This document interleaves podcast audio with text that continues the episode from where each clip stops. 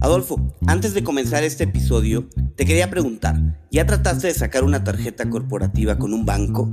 ¿Cómo te fue? Adrián, ni me cuentes. La verdad, es un proceso difícil, tortuoso, y eso me recuerda a varios de los episodios que ya nos han contado invitados en cuentos corporativos, donde nos relatan la dificultad que es hacer este tipo de trámites en los bancos tradicionales.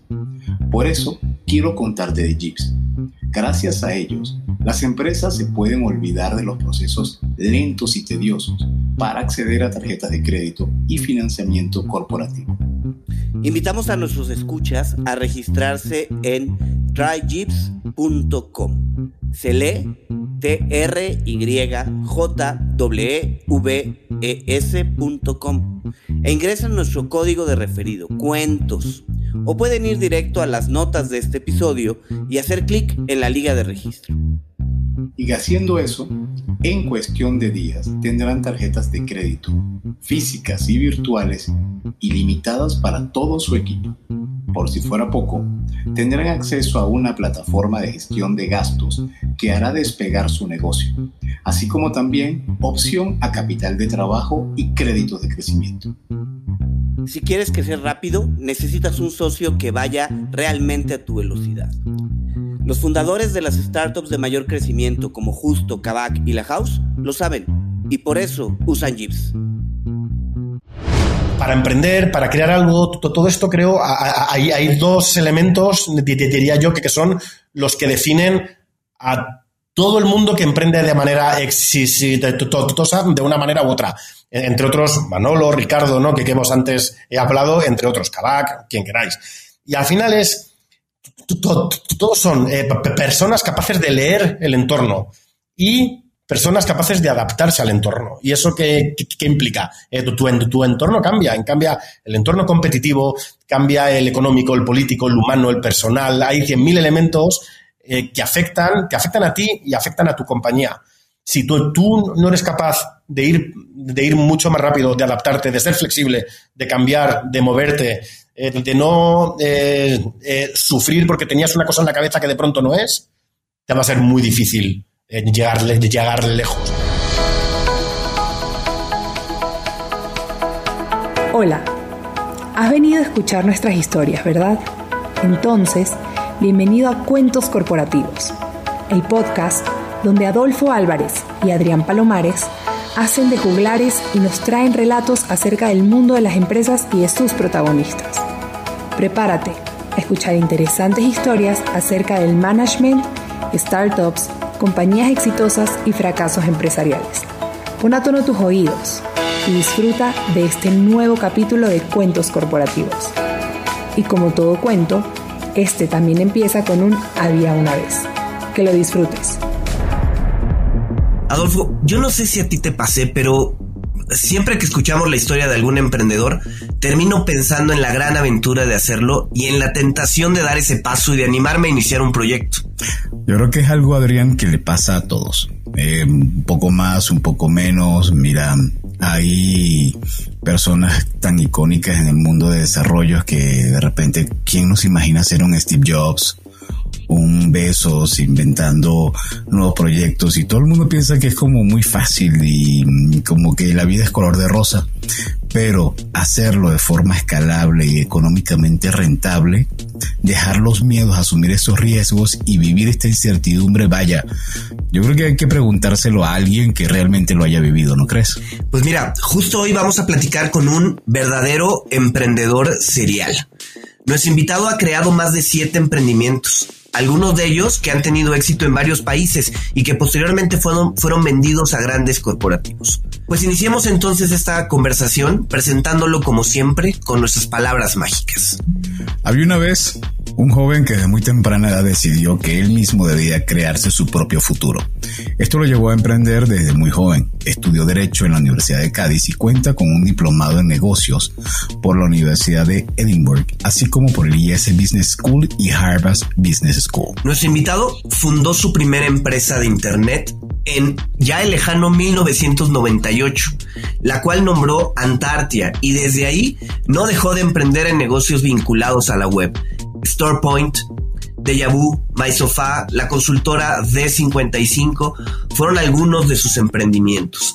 hasta que en el 2010 inició uno de sus negocios o de los negocios más exitosos en España, el famoso Sin Delantal el servicio de comida a domicilio que llegó a México en el 2012 para posteriormente ser vendido a nivel global a la compañía Just Eat. ¿Cómo olvidar sin delantal? Y seguramente va a ser un episodio que vamos a, un punto que vamos a tocar en este episodio con nada más y nada menos que Baristo Babé, mejor conocido como Baris, socio y fundador de Pulpo, un software as a services que ayuda a sus clientes a automatizar la gestión de cualquier frutilla vehicular.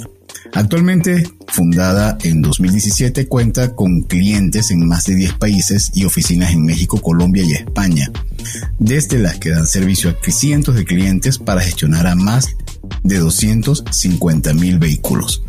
Baris, bienvenido a Cuentos Corporativos. Gracias, eh, Adrián y Adolfo, eh, por esta bienvenida.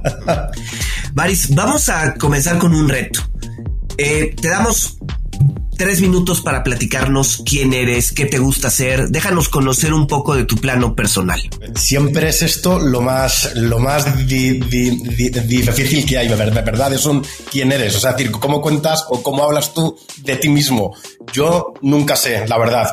Eh, pero hago breve, breve resumen. Eh, soy andaluz, soy, soy del sur de España.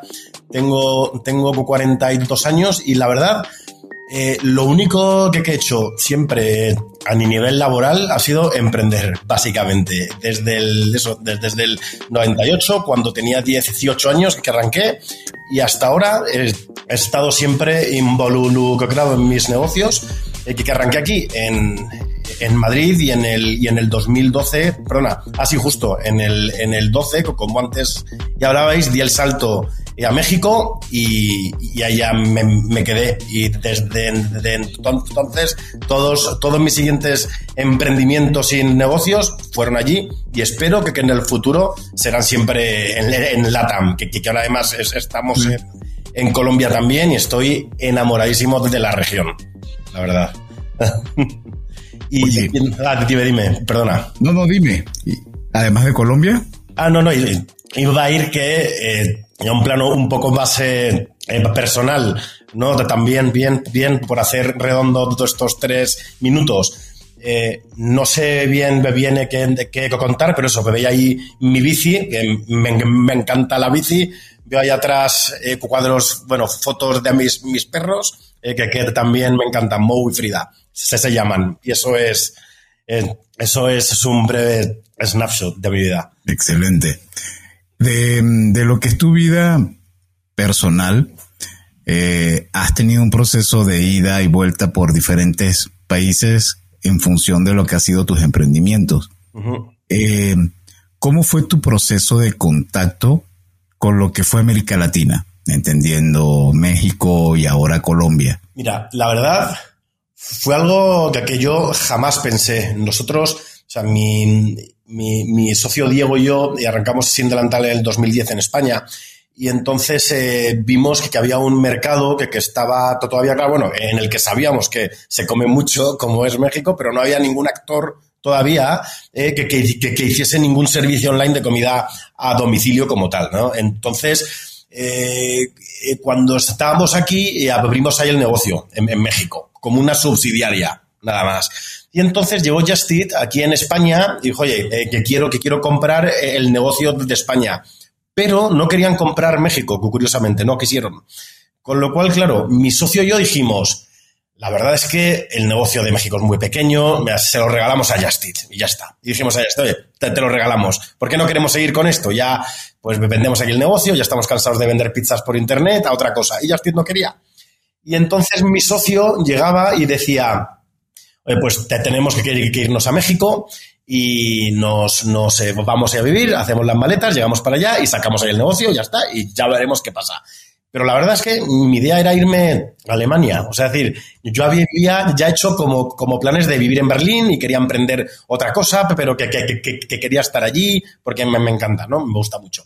Y la verdad es que yo me acuerdo que le dije a Diego, le dije, mira Diego, la verdad es que no te, te voy a engañar. Yo quiero ir a un sitio en el que pueda aprender un idioma nuevo y sea algo diferente. Y a mí México, la verdad, decía, no me motiva. Yo había estado varias veces, había estado en los 90 con mis padres de vacaciones, típico, ¿no? Pero eh, para mí era un no me va a gustar, lo que sea, y mira, ¿no? Y entonces eh, hicimos las maletas, llegamos a México, me acuerdo que al principio pasamos el típico proceso de, de todo español que, que, que, llega allí, ¿no? Te van a matar a la vuelta de la esquina, te van a violar en cuanto salgas de no sé dónde, te va a pasar no sé qué, no puedes caminar por la calle, ten cuidado con lo que comes, el hielo en los sitios, el agua, ya sabes, todo eso.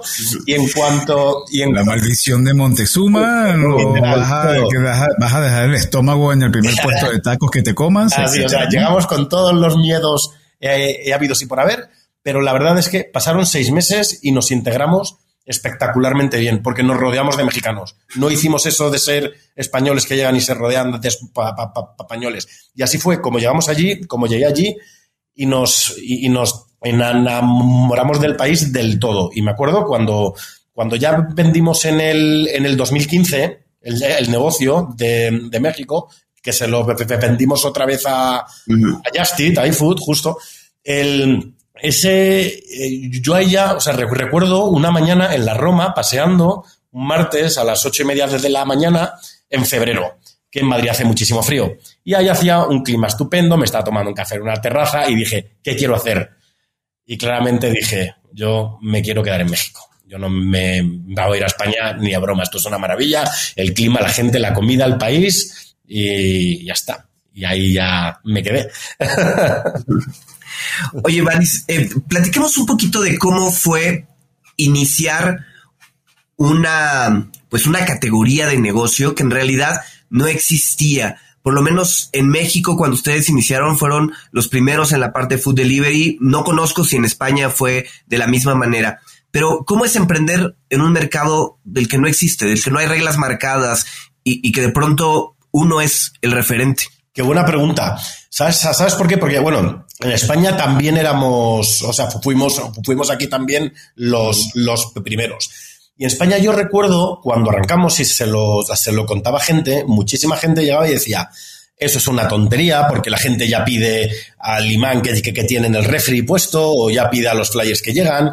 En México llegaba todo el mundo y decía, esto no va a triunfar porque la gente come muy barato en la calle, la gente está acostumbrada a comer en la calle, la gente no come casi en su casa. Es decir, todo está en contra. Eh, pero todo estaba en contra de la gente que opinaba. Pero el mercado, en verdad, sí, sí estaba deseando de tener opciones de pedir. Y había además muchísimos casos diferentes, ¿no? Yo ya más recuerdo, por ejemplo, para mí, claro, eh, para mí en, ese entonces, llamar eh, a un, a un sitio siendo, siendo, siendo tartamudo era incómodo. Y de pronto llego y digo, ah, mira, tengo una app, qué maravilla, ¿no? Y pido por el celular, me pido todo, y son esos esas cosas, ¿no? Que, además luego te, das cuenta que hay, claro, muchísima gente también que le tiene miedo al teléfono, con lo cual sin querer eh, empiezas a recibir más pedidos y que es mucho más cómodo porque no tienes que estar dictando el nombre si vives en una calle complicada y que se reducen los errores y que llega por escrito y una cosa lleva a, a la otra y al final tanto los usuarios se dan cuenta que es muchísimo más cómodo para ellos pedir online como los restaurantes, mejora muchísimo su operativa cuando reciben todo por escrito, ordenado y claro, ¿no? Y además con el, con el, con el pago hecho.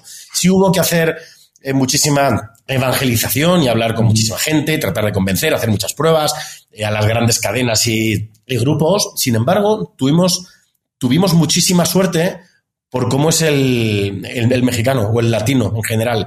En España nos costó mucho más crecer que en México si había un, o sea, si había un, un tema que, que obvio es ya a México llegamos con muchísimas cosas sabidas, como es evidente, ¿no? Ya, ya teníamos la plataforma avanzada, ya sabíamos cosas. Sin embargo, en España prácticamente nos fue imposible firmar grandes grupos y grandes cadenas. No, no, no era algo común. Pero en México, todo el mundo que quería probar, por lo menos probar, no sabían bien si tenía sentido, no tenía sentido y tal, pero el mexicano o la empresa mexicana, y eso lo he vivido ahora también con Pulpo, tiene muchas más ganas de probar nuevas cosas, sabe que puede dar pasos mucho más rápido, sabe que se puede sofisticar mucho más su negocio, sabe que digitalizando puede llegar más lejos y escalar. Y hay cierto interés, cierta curiosidad siempre. Y eso en México hizo que desde el principio pudiéramos trabajar con marcas gigantes. Eh, de, pues eso, grupos como, como Taco Holding teníamos Krispy Kreme y otras marcas, eh, Alseas tuvo en, en, Pulpo, iba a decir ya, en Sin Delantal casi, casi desde el principio. Y con Pulpo me pasó exactamente igual. En España nos costó conseguir las primeras grandes cuentas de confianza. En, México tenemos, y en Colombia tenemos clientes espectaculares, tenemos flotas espectaculares de grandes, eh, varias que, que, no podemos dar la marca porque no las dejan, pero son, mm. son clientes muy, muy, muy, muy grandes eh, que, al final hubiera sido impensable tenerlas o darles servicio si no hubiese sido porque hemos arrancado en, en México, por ejemplo, o en Colombia. París, todo el mundo sueña con, con vender un emprendimiento con desarrollarlo, hacerlo crecer y como tú decías, es muy común cuando alguien te dice por qué algo no va a funcionar más que alguien que te diga, wow, qué idea tan genial. De hecho, eh, me robo un, post que ayer colocó 10 besos en su cuenta de Twitter y me da, me da mucho, me da hasta mucho gusto. Es del diario Barons, del diario de economía americano Barons y el título es Amazon.bomb. Y dice, The idea that Amazon CEO Jeff Bezos has pioneered a new business paradigm is silly.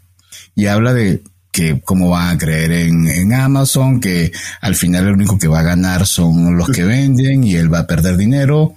Estamos hablando de 1999. qué bonito, qué bonito ver una noticia. Sí, sí. Exactamente. Ahora, tú que has vivido este proceso, tú que lo conoces en directo, ¿cuál es el sentimiento cuando ves que tu emprendimiento es valorado por otros, pero también cómo vives el día a día después cuando ya no eres parte de lo que creaste? Es, aquí hay, aquí hay varias, varias, varios puntos de vista, no, etapas. Aquí hay, aquí, aquí hay varias etapas.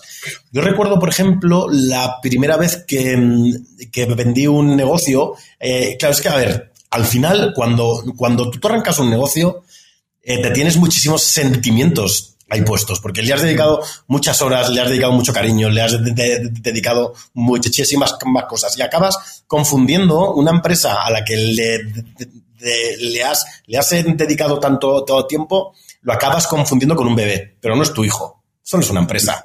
Es una entidad eh, financiera con ánimo comercial eh, para generar muchos empleos y generar dinero. Y ya está. Pero, claro, sin querer, cuando emprendes, es tu bebé. Y tú al final lo quieres ver crecer y quieres estar orgulloso y quieres que se gradúe y vaya a la universidad y encuentre un trabajo y, todo, ¿no? Y entonces, eh, me acuerdo cuando, cuando vendimos Sin Delantal España fue, me dio una pena horrible el, el proceso, de verdad, fue de un, fue un, sé que lo tenemos que vender, sé que te tiene que pasar, pero lo sentía como, como qué pena, ¿no? Eh, un luto. Tal, que sí, justo un luto, sí, sí hubo como, luto, ¿no? Eh, sin embargo, ya, ya en México lo viví con una, con una madurez diferente, ¿no? Y en, y en México, cuando fue la venta de, México, fue más un, qué bien, es decir, eh, hemos conseguido crear valor, hemos, hemos conseguido crear un equipo de gente que está eh, realizando un trabajo tan bueno que hay otra empresa más grande que quiere venir y potenciarlo, empujarlo y hacerlo crecer todavía más. ¿No? dices, qué orgullo, ¿no? Que, al final viene alguien porque lo que está viendo le gusta, ¿no? Pero también eso se tiene que alinear bastante con, lo que tú, quieres. O cuando, cuando, cuando, cuando fue la venta de allí fue sí, eh, o sea, celebramos mucho, muy, muy felices. Yo aún, yo aún todavía cuando veo por ahí el logotipo de Sin Delantal, claro, me, encanta verlo, ¿no? Es, es esto tal. Pero, por ejemplo, ahora en Pulpo lo veo muy diferente. En, Pulpo nos han intentado comprar muchísimas veces, la, vamos, hace 10 días, sin ir, ir más lejos, nos llamaron, oye, que os queremos hacer una oferta ya para comprar y no sé qué, nos pasa cada, cada mes, cada dos meses viene alguien. Pero la verdad es que no estoy aquí para eso. Y ahora mismo, ahora por ejemplo, lo estoy viendo de otra manera, ¿no? O sea, si alguien bien viene con una cifra a veces proporcionada, pues tampoco soy, soy tonto. Pero no es lo que busco con pulpo, por ejemplo, ¿no? Aquí, no es ya ni el, ni el sentimiento personal con la compañía ni, ni, nada. Y aquí lo estoy viendo como creo que existe la oportunidad de crear la gran empresa latina de software en, la, la, cual tengamos talento local de todos los países y que realmente tengamos el control de todos los vehículos del mundo. ¿no? Eso es un poco lo que quiero hacer eh, con Pulpo. Pero claro, lo veo de una manera más romántica, pero como empresa y sin perder el foco de saber que es una empresa. Nada más. O sea, que, que hay. Por eso creo que hay diferentes ángulos en cómo se ve esto. Oye, Baris, a ver, tú brincas, por llamarlo de alguna manera, del negocio de la alimentación de sin delantal a control de automóviles. ¿Cómo surge Pulpo? ¿En qué momento eh, das ese paso? ¿En qué momento surge esta idea eh, que, este, que se convierte en, en, lo que hoy es Pulpo? Sí, mira, el, la verdad es que cuando, cuando, cuando vendimos sin delantal, yo estaba agotado eso, de vender tacos y pizza por internet. Era un trabajo agotador, que además era demandante 24 horas. Es decir, eh, yo estuve años sin ir al cine, porque si iba al cine un sábado por la noche, eh, si algo pasaba, que siempre pasaba algo, me estaban llamando por teléfono. Baris, que hay que, resolver esto que ha pasado, mira con este pedido, con estos pedidos, lo que sea y tal. Y al final eh, es parte de lo que, de lo, que pasa y no, lo podíamos resolver. Entonces, eh, yo, o sea, yo sabía que, quería seguir emprendiendo, sabía que, quería hacer más cosas, pero eh, que quería probar algo diferente y pensé en hacer algo de software. Entonces, primero, eh, quise así hacer con mis socios un negocio de, de, valet parking on demand, que era una app en la cual tú hacías clic y, llegaba un llegaba un, un valetero, se llevaba tu auto, lo aparcaba, cuando lo querías de vuelta hacías clic, llegaba de vuelta y ya está. Eh, pero eso, al final, sacamos números, sacamos cifras y el modelo no iba a funcionar seguro. La única forma era si podíamos predecir los desplazamientos, con lo cual fuimos a hablar con empresas. Y hablando con empresas, eh, para, para que las empresas se lo ofreciesen con empleados, fueron las mismas empresas prácticamente las que nos pidieron que comenzásemos pulpo. Y eso es lo más bonito de esto, que fueron nuestros clientes los que nos dijeron necesitamos pulpo, porque fue su proceso fue eh, qué bien esto de los parkings, oye, está estupendo, pero como, pero como parece que sabes mucho de movilidad y todo eso, eh, nosotros tenemos otros problemas ahora mismo. Por ejemplo, tenemos 45 vehículos o 220 o los que fueran, ¿eh? tenemos 45 vehículos. Sin embargo, no sé si me robaron uno el año pasado, no sé si tengo tres en mantenimiento de demasiado tiempo, tampoco sé muy bien cuánto me gasto en combustible, no sé cuándo debo renovar los vehículos, si los tengo que renovar o no, qué es qué estar haciendo con ellos y son activos muy caros y, todo eso fue lo que me llevó eh, a hablar con más flotas, con los incumbentes, con, las tarjetas de combustible, con empresas de telemetría, con, eh, con todo el sector para entender que estaba fallando ahí en medio. Y claro, eso fue lo que me llevó a pensar, hace falta crear un, software que, que, eh, o sea, que, entre a simplificar la gestión de una flota, básicamente. Y de ahí fue el cambio tan radical de vender tacos a gestionar camiones. Ahora, ¿no te encontraste en el mercado? Eh, o sea, es difícil imaginar que en un mercado sobre, quizás en el mercado americano o en el mercado europeo ya existía, pero en el mercado mexicano o latinoamericano definitivamente no existía un integrador que pudiera consumir la información de diferentes espacios, los coches de leasing, las tarjetas de combustible. Eso no lo había. Es que lo, como lo, lo que había eran, pues eso, herramientas de analítica en la que puedes integrar datos. Eso siempre lo, ha habido eh, para, para, todo, pero lo que no había, y en Europa tampoco, eh, eh no había era un software que, que, de verdad permita no solo integrar o leer o, o importar la data o cualquier tipo de data que generen tus, tus eh, vehículos, sino que, no, que además lo operes dentro de la misma eh, plataforma. Es decir, si tú tienes una herramienta de analítica, eh, para todo necesitas seguir entrando en el portal de tu proveedor de GPS o de telemetría y en los portales de tus proveedores de combustible y en tu RP para ver los gastos y tienes seguramente Excel para sacar ciertas cosas que metes en analítica y tienes otro proveedor que hace no sé qué y al final sigues entrando en todas las herramientas. Con Pulpo no. Con, Pulpo solo tienes una, eh, una sola plataforma en la que puedes operar absolutamente todo, en dos vías. Es decir, recibes los datos, pero también los puedes enviar a quien quieras. Que no operas solo en pulpo. No hace falta que salgas de pulpo para que manejes una flota. Ese es el valor real que en esto. Antes de continuar con nuestra entrevista, te queremos recordar lo que mencionamos al principio de este episodio. Se trata de Jeeves, la fintech con la que las empresas se pueden olvidar de los procesos lentos y tediosos para acceder a tarjetas de crédito y financiamiento. En Cuentos Corporativos te invitamos a probar esta plataforma financiera global, todo en uno, con la que podrás manejar los gastos de tu empresa, solicitar financiamiento y obtener beneficios inigualables. A ver, regístrate en tryjeeps.com. ¿Cómo se lee? T-R-Y-J-E-E-V-E-S.com. Fácil. Ingresa el código de referido cuentos o vea las notas de este episodio y haz clic en el link de registro. En cuestión de días, tendrás tarjetas de crédito físicas y virtuales ilimitadas para todo tu equipo. Recuerda, para crecer rápido necesitas un socio que vaya realmente a tu velocidad. Los fundadores de las startups de mayor crecimiento como Justo, Kavak y La House lo saben y por eso usan Jeeps. Y ahora continuamos con nuestro episodio.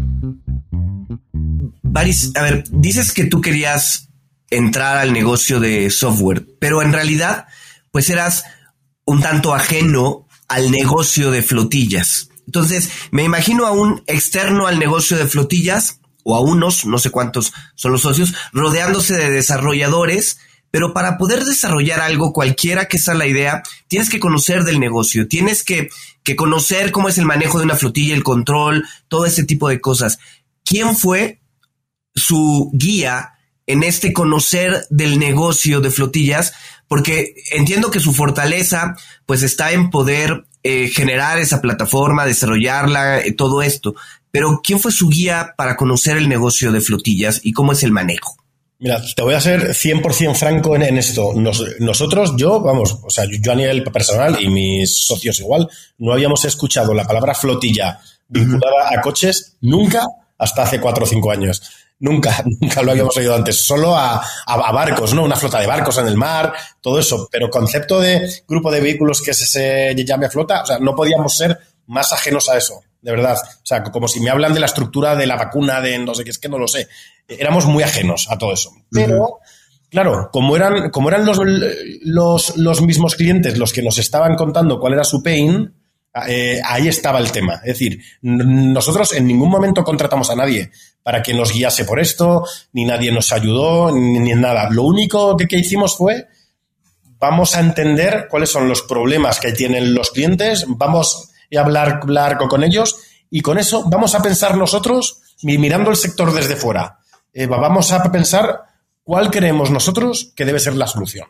Y con eso vamos a construir eh, la, el, producto mínimo viable, ¿no? Eh, con, eso, oye, ¿qué valor vamos a aportar? Porque cuáles son los principales dolores que, tienen. Y con eso creamos la primera versión del, del, producto. Y el resto hasta ahora, todo ha sido porque, porque nuestros clientes nos cuentan y dicen, es decir, tenemos clientes que llevan 3, 4 años con pulpo eh, y, algunos eso, todavía muy grandes, que, son los que nos obligan a dar los siguientes saltos, ¿no? Siempre, que, al final ya y dicen, pues la verdad es que nos vendría muy bien tener esto. Y de pronto, ah, qué buena idea. Lo apuntamos en nuestro roadmap de producto y cuando hay varios clientes que lo piden, lo hacemos y se lo sacamos al cliente, ¿no? Y aprendemos de ellos. Es decir, eh, no queremos no queremos ver el sector con la suficiencia de nosotros ya venimos aquí y lo sabemos todo. Es más, ni siquiera creemos que nuestros clientes lo sepan.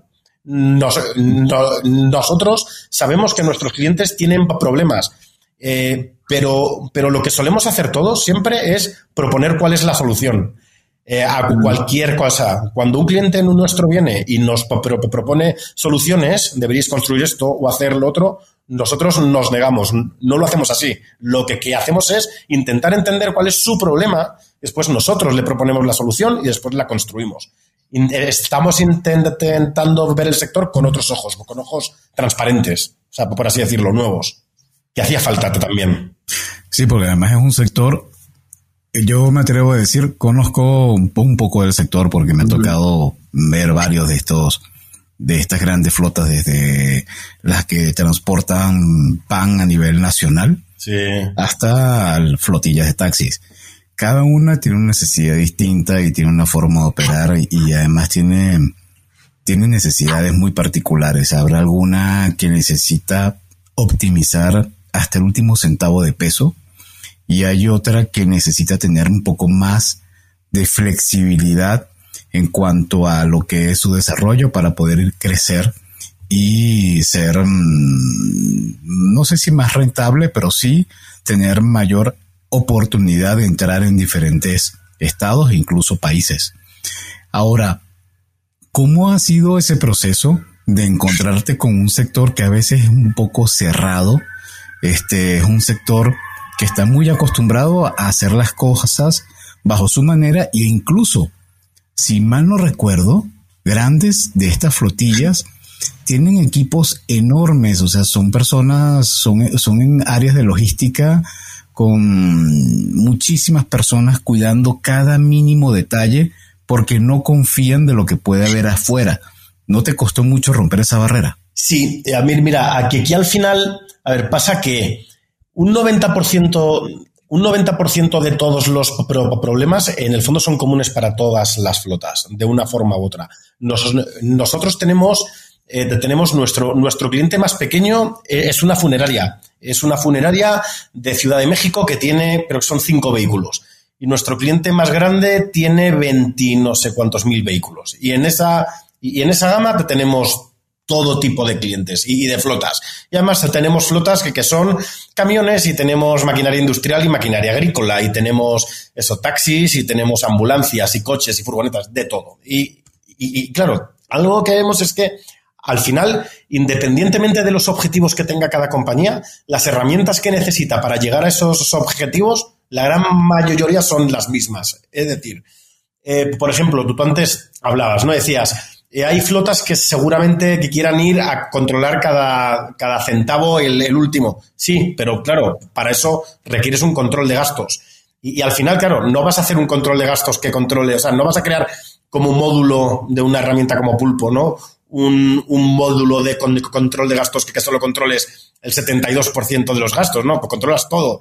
O, o, lo haces bien o lo haces mal. Claro, sin querer, ya ese módulo le sirve al que quiere solo llevar sus, sus, gastos sin que necesariamente quiera optimizar el máximo, hasta el que realmente quiere optimizar el máximo, solo porque está llevando ahí tracking de todos los gastos, de lo que pasa, todo esto. Luego, obvio, sí que hay cosas muy, muy particulares, ¿no? Por ejemplo, las flotas más grandes, como sabéis, de camiones, sí, sí, sí requieren control de llantas, por ejemplo, que es algo que no hace falta en flotas de coches. Por ejemplo, no es, no es tan común, ¿no?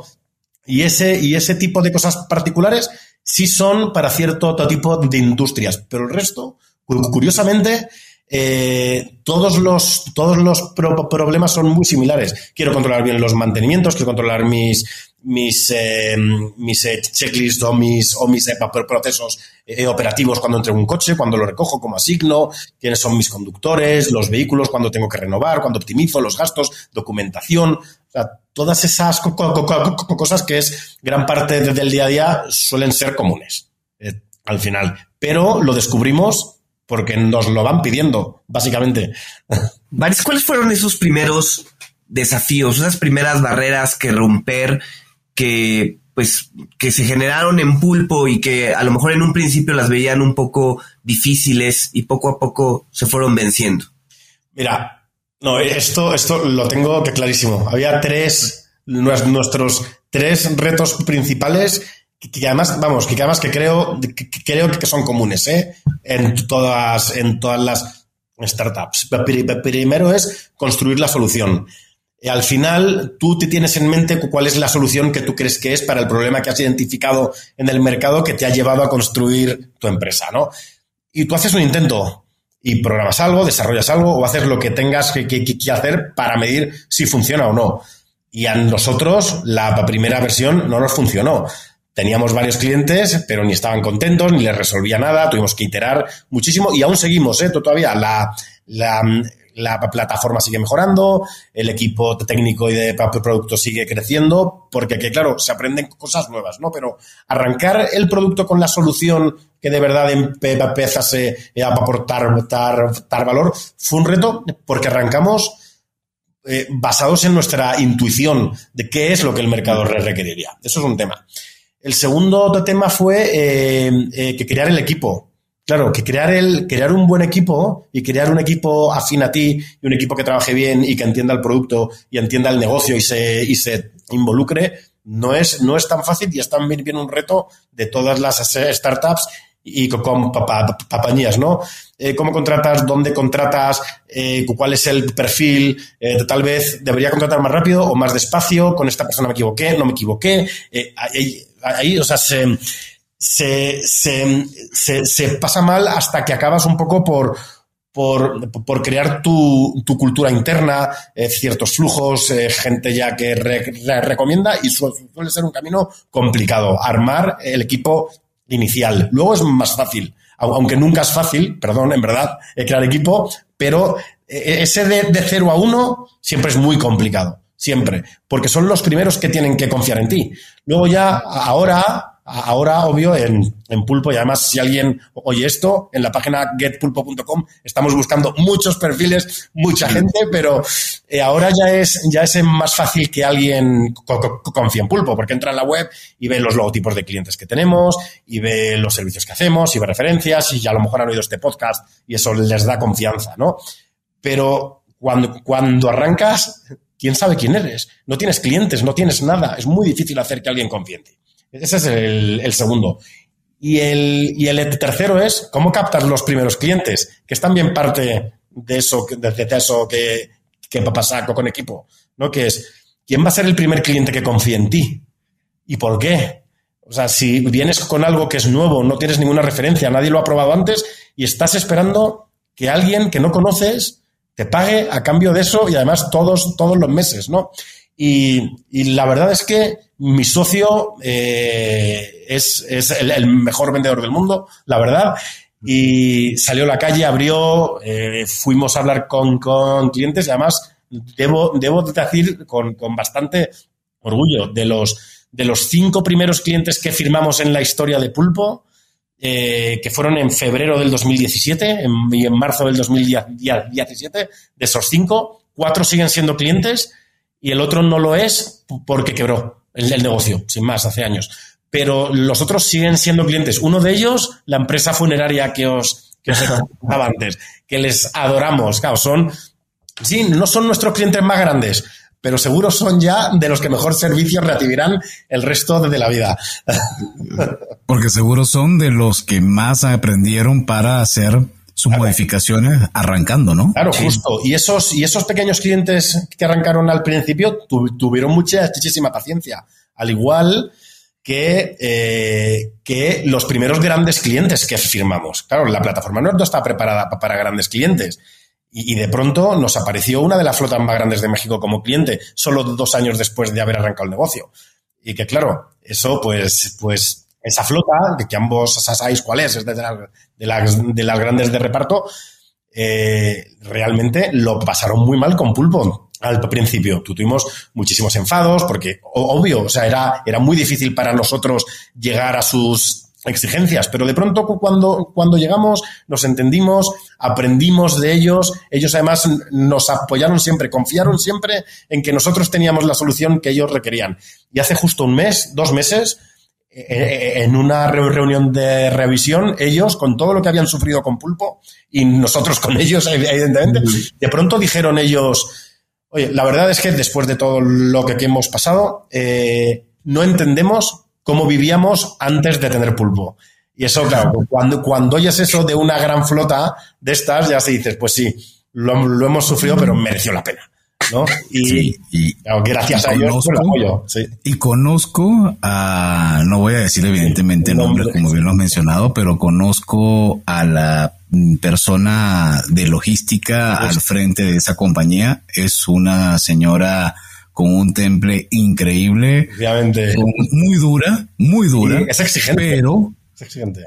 pero muy agradecida al momento de identificar que tienes un problema y que tienes que resolverlo y te dice, va, perfecto, aquí se trata de resolver, papá, papá, vamos adelante y después ya revisaremos cómo, cuáles son los, las consecuencias, pero alguien de quien se aprende muchísimo. Pero, pero sin duda, ¿eh? Sin, sin duda, perdona, ¿eh? Y además que hace que tu equipo crezca y que tú crezcas y que la empresa crezca. Es ese tipo de gente que te exige, es el tipo de cliente y de socio, ¿eh? ¿verdad? Que, que, quieres. Tú quieres en la vida gente que te exija, que es la gente que te hace ser mejor. Y ella es de esos. Totalmente. Oye, Baris, no puedo evitar recordar que este fin de semana, casualmente, me encontraba con una familia de emprendedores, cada quien en su modelo, y los dos muy apasionados hablando de lo que habían emprendido. Pero estaban sus esposas, y sus esposas decían, y aquí lo estoy anotando, que cuando tienes que identificar que tienes que o pivotear o incluso parar, porque a veces confundes la pasión con la razón. Y la verdad, cuando ellas se lo dijeron a estas dos personas, los dos hasta incluso bajaron la, la mirada porque sí se daban cuenta que hay algo que no estaba, eh, no estaba pasando bien y que a veces como que se van más por la pasión que por la razón. Y recordar que esto es una empresa como tú lo decías.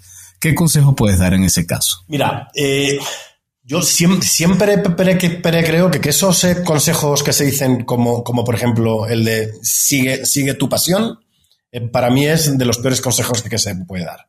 Porque que algo te apasione no quiere decir que profesionalmente tengas que ser bueno en eso, o necesariamente sea algo que pueda generar dinero, o necesariamente sea algo a, lo que, sea, que vaya a ser rentable. Por ejemplo, mi pasión es el Real Madrid y no por ello voy a intentar ser ahora delantero del Real Madrid, porque no creo, no creo ni que me contraten por más que entrene. Sé que, es, un ejemplo llevado al absurdo, ¿eh? pero al final eh, es eso un, poco, es decir, eh, no puedes dejar de, tener cabeza esto, pero es muy, pero es muy complicado. Y al final, eh, también tienes casos en, los cuales ser tenaz premia. Eh, por ejemplo, tengo una amiga española en México emprendiendo en real estate y, le costó muchísimo arrancar. sufrió mucho. Yo allá, además, le dije 200 veces, déjalo, cámbialo, ya no tiene sentido, ponte una fecha límite. Y ella es muy tenaz y seguía, no, lo voy a conseguir, lo voy a conseguir, lo voy a conseguir, lo consiguió. No, ahora está triunfando, está saliendo, le va muy, bien, ¿no? O sea, con, lo cual tampoco soy el mejor para dar consejos sobre esto. Pero eh, yendo, yendo realmente y siendo, y siendo francos, realmente ella es un outlier. Lo que hay que hacer es darse cuenta, porque la vida es corta eh, y hay un coste de oportunidad muy alto en cosas que podrías hacer y que estás dejando de hacer solo porque te has empeñado en hacer una idea que a lo mejor no tiene sentido, no tiene futuro, no has facturado y tal. Para mí, eh, si hay una prueba de, de, oye, por lo menos alguien, alguien tiene que demostrar que quiere pagar por eso. Si alguien ya demuestra que paga por eso, que hay cierto cierto ciclo con eso, ya puedes seguir. Perfecto. Sigue porque, porque estás aportando cierto valor. Luego será tema de descubrir quién es tu cliente, cómo cobrar más o menos, ir puliendo la propuesta de valor, lo que sea, ¿no? Pero tampoco es, o sea, no, hay que obsesionarse y entiendo que, que sus esposas se preocupasen. Y seguramente lo harían, y fíjate esto, no porque ellas no creyesen en el negocio, sino porque les verían a ellos sufrir mucho, seguro, y con dudas y todo eso. Y también yo creo eh, y, a mí es, es parte de, lo que me ha hecho llegar hasta aquí, es cuando yo he tenido dudas arrancando un negocio, eh, no puede ser algo que, empieces con dudas. Debes tener, debe ser un strong yes. Debe ser, estoy segurísimo y lo veo clarísimo. Si empiezas a dudar, si duermes mal por las noches dando vueltas de no sé si va a salir, si tú dudas, imagínate el resto, ¿no? Entonces, es, es complicado, pero el coste de, oportunidad y el coste mental, eh, que, es algo muy duro cuando emprendes, puede ser muy alto. Baris, ¿qué, sigue para Pulpo? ¿Cómo ves a Pulpo en cinco años? ¿Qué te imaginas que va a hacer de esta empresa a futuro? Mira, la verdad, mi sueño real, eh, no, no voy a decir que se venda la empresa, todo eso, porque no va, no va por ahí. Yo realmente sí sueño con, eh, con que Pulpo sea eh, la gran empresa latina de software. Que Pulpo gestione millones de vehículos en todo el mundo. Que Pulpo sea referencia en generador de datos de flotas y de, y, de vehículos que en el futuro sirvan para hacer lo que queremos ser, que, al final Pulpo de Mayor quiere ser el sistema eh, operativo de, de las flotas y de vehículos autónomos. Y para eso ahora faltan muchísimos datos, ¿no? Pulpo debería ser referencia mundial en eso y Pulpo debería ser un equipo de miles de personas en América Latina eh, lleno de talento, ¿no? Y ese es un poco mi, sueño. No sé si seré yo el CEO en ese momento o no seré. Me, da igual, no es lo que te tengo en mente. Lo que sí quiero es que Pulpo construya eso porque esa es nuestra visión y es a lo que, que, queremos llegar también. Y además tienes algo, tienes algo que puede crecer incluso más allá de lo que son los coches, no solamente los barcos no solamente ahora con esta carrera espacial que han empezado eh, Jeff Bezos y ¿cómo es que se llama su colega? Y Elon Musk y, el de Virgin y Branson. De Virgin, o sea, no solamente eso, pero estoy recordando que por ejemplo TomTom, que era una empresa de GPS, también terminó siendo desarrollando wearables para las personas que hacen deporte. O sea, pasas de GPS de vehículos y telemetría a, a eso. Entonces, o sea, al final tú eres un integrador, procesador y desarrollador de datos para que sean útiles a quienes los van a utilizar y puedan tomar decisiones. Efectivamente. Y datos es lo que sobra en este mundo. Justo. Y en, y en vehículos, eh, alguien o aún falta normalizarlos, o sea, recabar todo, porque, porque al final, y aquí está la gran diferencia que hay Pulpo, eh, Pulpo no solo saca los datos que genera el vehículo, eh, para, para eso hay miles de, de, sensores que se leen, que Pulpo también los lee, evidentemente. Si no es también cuál es la actividad que realizan esos vehículos. Son los datos y es la actividad. Porque esa actividad es lo que define si ese vehículo es adecuado para ti o no, si te sobra ese vehículo, si necesitas otro tipo de vehículo, si lo estás utilizando bien o mal. Es decir, nuestra, nuestro objetivo, o a mí, eh, por ejemplo, a, nivel eh, personal, a mí no me gustan los vehículos en las calles y parece raro que me esté dedicando a esto, pero es que me, dedico también en parte porque a mí me encanta pasear por las, las eh, por las eh, ciudades. Me encanta ir en el campo y que no haya camiones, ¿no? Claro, nuestro, nuestro objetivo también es eficientar las flotas, que utilicen los vehículos que tienen que, que, que usar. Queremos reducir el tamaño de las flotas que solo usen las que se tienen que usar, reducir el consumo de combustible y emisiones. Y todo eso son, eh, son eh, diría, eh, como una consecuencia de gestionar tu flota con pulpo. Que es que sin querer eh, y algo que sí buscamos de manera proactiva, pero el cliente no necesariamente lo hace, que reducir y optimizar tu flota en el caso de que, quieras. Y si la creces, que crezca con fundamento y con sentido común, pero además, sin querer, estás respetando muchísimo más el medio ambiente, reduciendo emisiones. Y eso también nos vincula a todo el equipo muchísimo más con la empresa y con el producto y, lo que hacemos. Baris, no me quiero quedar con, con esta pregunta. A ver, eh, tú has participado en diferentes ventas de emprendimientos. Eh, eh, parecería obvio decir que pues un negocio se vuelve atractivo cuando vende mucho dinero, cuando genera mucha rentabilidad, pero ¿qué otros factores son los que hacen que un emprendimiento sea atractivo para que alguien más decida apostar y comprarlo? Nos decías que hace 10 días tuvieron una oferta en pulpo, entonces, ¿qué es lo que hace que un emprendimiento sea realmente atractivo para que alguien quiera comprarlo? Mira, yo creo, fíjate, y, ahora que, que, hablas de eso, a ver, hay muchísimos elementos, pero, justo con Pulpo estos últimos dos años nos han intentado comprar por diferentes eh, temas que al final son los que, los que suelen ser eh, principales. Obvios, siempre, siempre está el de, oye, si facturas muchísimo, ganas, ganas muchísimo y alguien más grande que, que querrá llegar. Sin embargo, como sabéis, también es complicado que una startup, y aún más en los, eh, primeros 5 o 10 años, sea, rentable, porque su labor es seguir reinvirtiendo para crecer todavía más rápido, porque al, final startup es empresa diseñada para rápido crecimiento. Ya, si no es capaz de crecer muy, muy rápido, ya estás mal, ¿no? ¿Y por qué pueden, pueden comprarte? Porque alguien se quiere quedar con tu mercado, porque alguien te quiere quitar del mercado también, o sea, eres, eres un dolor para alguien y te compran y te, sacan directamente y eso también lo he visto cercano, porque te tienes base de usuarios y clientes interesante porque cubre una región eh, geográfica, porque hacen daño a un competidor. O sea, puede haber muchísimos motivos. Ahora bien, dependiendo de cuál sea el motivo, eh, ah, bueno, también porque quieren comprar tu tecnología, como fue el caso de nuestro de Pupulpo hace 10 días, ¿no? nos quería comprar una empresa tradicional muy grande que hace, eh, que, hace servicios para flotas, no, no voy a dar más, más datos a esto, y al final era porque saben que el futuro es pulpo. Que, que al final ellos son un negocio que ya no crece apenas, sí, son enormes, un monstruo lo que sea, pero ya no van a que, crecer y quieren apostar porque Pulpo va a ser el futuro de la gestión de flotas, ¿no? Entonces compran la visión, compran, compran el software, la solución, todo esto.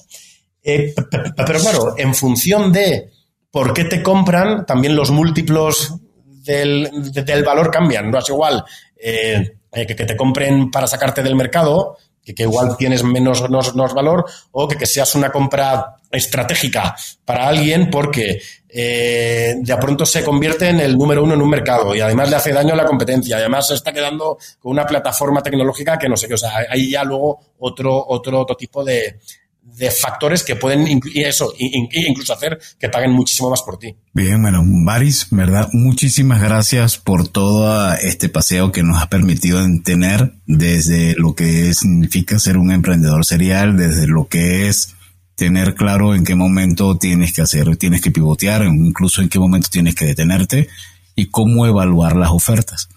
Ahora, vamos a regresar a lo que es el principio de esta entrevista, pero con una serie de preguntas muy especiales para conocer más acerca de tus gustos y acerca de tu orientación desde el punto de vista de negocio, pero también personal. Cuéntanos algo, ¿te gustan los cuentos? Me gustan los cuentos, me gusta la gente que sabe contar historias. Y admiro, no, admiro a la gente que sabe contar historias, la verdad. Qué bueno, pero entonces también tú has tomado mucho de eso, porque tu forma de contar tu historia, de, me, quito el sombrero, ¿ah? Como, Gracias. Como decíamos ayer, eh, como decía ayer Adrián, chapó. Ahora, ¿algún cuento o algún libro que tú recomiendes? Mira, a ver, sobre, sobre gente que, que para mí, a ver, para mí el mejor contador de historias es un autor, es un escritor austriaco eh, de los años 20-30 del siglo pasado, en Stefan Zweig se llama. Eh, tiene un libro que, que, se llama Momentos Estelares de la Humanidad, que a mí es de los libros que más me, me gusta del mundo porque relata muy bien diversas, o sea, cuenta diversos momentos que realmente influyeron para cambiar el mundo desde, desde la primera persona que ganó, eh, o sea, que, que, al final llegó a, a, California y, se, se, hizo ahí millonario hasta la caída de Constantinopla, de la Antártida, la composición de ciertas obras musicales que, que, cambiaron la historia. O sea, de verdad es un librazo buenísimo. Pero que haya leído de, de manera reciente, hay dos, dos, dos libros que, que, me han impactado bastante. Uno en plan novelesco, aunque, aunque por desgracia es eh, historia real, se llama The Cult of We, es la historia del fundador de WeWork. Y es un libro buenísimo, buenísimo. Eh, eh, cuenta, cuenta cómo ese líder mesiánico construyó alrededor ese imperio, las cosas que, hizo, no tan elegantes y sino tan bonitas con el, negocio, que qué bien que, lo hayan ya han salvado, que eran pulpos somos clientes, ya más felices, ¿no? Pero es un libro de verdad de que cuenta los por, por, por, por menores del arranque y sale como una novela. Y uno que es muy interesante que se llama AI Superpowers, que es un libro de un, de un chino, se llama Kai Fu Lee es, un libro que trata de la guerra artificial, perdón, de la guerra de la inteligencia artificial entre Estados Unidos y China. Interesantísimo, de verdad. De verdad, ¿eh? es de, esos que te deja la cabeza dando vueltas. ¿Alguna aplicación móvil o gadget tecnológico que, que recomiendas para tu vida, para tu vida y no se vale que sea pulpo? sí, mira, sí. diría pulpo, pero la verdad no tengo ni coche. O sea, si yo tuviera dos o tres, diría, bueno, pues eso pulpo. No, ahora mira, la verdad es que la, la, que más uso es una que, se llama Notion, Notion, eh, que, es una eh, para, para, tomar notas, eh, apuntas, que clasificas contenido, puedes crear tablas, todo. Y al final lo, uso muchísimo para, para, tema personal y lo uso también para, para, para, pulpo, justo. Y me viene muy bien, porque si ordeno bien todo ahí dentro. He escuchado mucho de Notion y ¿qué crees tú? ¿Será mejor? ¿Has, escuchado o has usado en algún momento Evernote? Sí, la usé hace años, pero nunca me, me, hice a ese concepto. Y creo que no, Notion a mí me atrapó porque es muy fácil de usar y de estructurar cualquier tipo de contenido y además visualmente es sencillo. ¿no? Y a mí, y a mí, la verdad, a mí me hacen falta las cosas para tontos. Las cosas sencillitas, las cosas clarísimas y yo a eso me engancho. Si es, si es, si es complejo, mi cerebro no lo computa. y mm, sobre, sobre recomendaciones, si te tocara recomendar o si tuvieras que sugerir seguir a uno o dos o tres incluso empresarios latinoamericanos porque la están rompiendo, porque están haciendo algo distinto, ¿a quién sugerirías? ¿O a quiénes? Qué complicado. ¿Sabes por qué? Porque creo que ahora mismo estamos viviendo en un momento de transformación brutal en la región, como lo está viviendo todo el mundo. Está llegando muchísima inversión, muchísimas startups. Y, hay un esfuerzo colectivo de miles de emprendedores y miles de startups en todos los países, en todas las regiones, en todas las ciudades, sacando cosas y sumando un valor global que sin ellos, o sea, ninguno de los otros eh, estaría siendo capaz de conseguir lo que ahora mismo eh, consigue. Eh, eh, si me haces dar dos, tres, la verdad, eh, me, cuesta, pero, pero voy a dar a dos amigos nuevos míos que, además sí, sí están creando algo nuevo y rompiendo. Uno es Ricardo Beder, de Justo, que, además me, encanta porque es un sector ultra competido.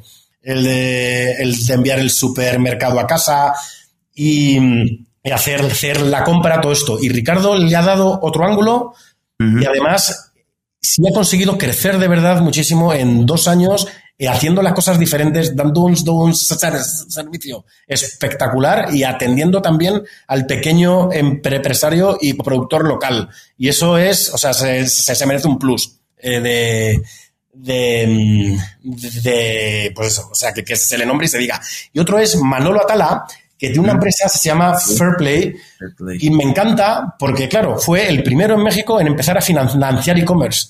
Y al final eso es básico. Es decir, es eh, durante COVID hubo explosión de e-commerce, claro, cómo se financian, quién les financia, quién ayuda y apoya, y Manolo que, que creó este, este, negocio que le viene bien a miles de e-commerce que hay ahora en LATAM, que al final pueden financiar su inventario, su marketing para seguir creciendo sin requerir inversión externa, con lo cual, por, eso diría estos dos, porque justo sí creo que están aportando un valor real a la sociedad hoy.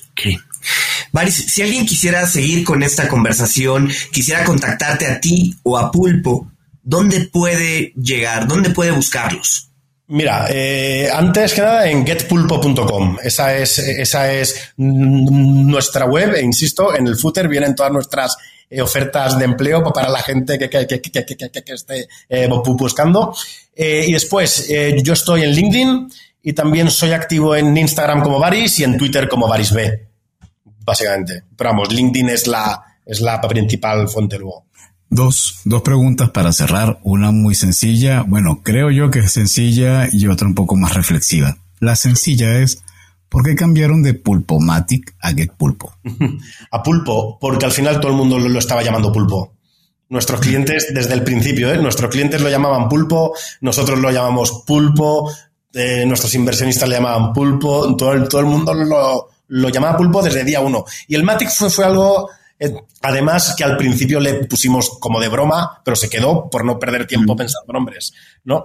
Y, y después ya, ya, llegó un día que, que, ya crecemos y el Matic ya te tiene un toque eh, infantil que había que, que, que, que, había que sacar del nombre. ¿no? Y dijimos, pues ya está, pulpo y pulpo, sin más. y ahora el mensaje reflexivo eh, las personas que te están escuchando, me imagino que quieren tener de ti ese cierre y, ese punto donde digan, bueno, ¿qué quisiera transmitirnos Evaristo en función de lo que ha sido su experiencia y de lo que muchas personas que normalmente los que nos escuchan son desarrolladoras de producto, son personas que están aprendiendo diferentes modelos de negocio, que quieren montar su empresa o que ya tienen su empresa y la quieren seguir creciendo. ¿Qué mensaje le transmitirías? Mira, esto siempre es también súper complicado como cuando te dicen defínete, ¿no? Es, es que es, es que dices, a ver, no, no, estoy cualificado para dar eh, consejos a nadie, sin embargo, eh, retomando justo lo que antes hablabas, que el, tema además de sigue tu pasión, ¿no? Y la gente sí siempre dice sigue tu pasión, si quieres puedes, sé, tú, tú, mismo. O sea, para mí son los peores consejos que se les puede dar a alguien en la historia de la humanidad siempre. Sin embargo, para emprender, para crear algo, todo esto creo, hay, dos elementos, diría yo, que, son los que definen a todo el mundo que emprende de manera exitosa, de una manera u otra. Entre otros, Manolo, Ricardo, ¿no? que, hemos antes hablado, entre otros, Kabak, quien queráis. Y al final es, todos son eh, personas capaces de leer el entorno y personas capaces de adaptarse al entorno. ¿Y eso qué, implica? Eh, tu, tu, entorno cambia, en cambia el entorno competitivo, cambia el económico, el político, el humano, el personal. Hay 100.000 elementos eh, que, afectan, que afectan a ti y afectan a tu compañía. Si tú, tú no eres capaz de ir, de ir mucho más rápido, de adaptarte, de ser flexible, de cambiar, de moverte, eh, de no sufrir porque tenías una cosa en la cabeza que de pronto no es, te va a ser muy difícil llegar, llegar lejos. Es clave, es clave que seas capaz de adaptarte siempre al entorno, si no estás muerto. Pero vamos, yo creo que, a nivel profesional y en la vida, también eh, a nivel personal. Maris, muchísimas gracias. La verdad es que ha sido un gusto platicar contigo, conocerte y bueno, que nos, que nos dejes saber un poco de tu trayectoria y de lo que hoy es Pulpo. De verdad, muchísimas gracias. Y bueno, gracias a ustedes por escucharnos. Si les gustó este episodio, no duden en suscribirse en su plataforma y calificarnos con cinco estrellas. Síganos en nuestras redes sociales. Estamos en Facebook, Twitter, Instagram y LinkedIn.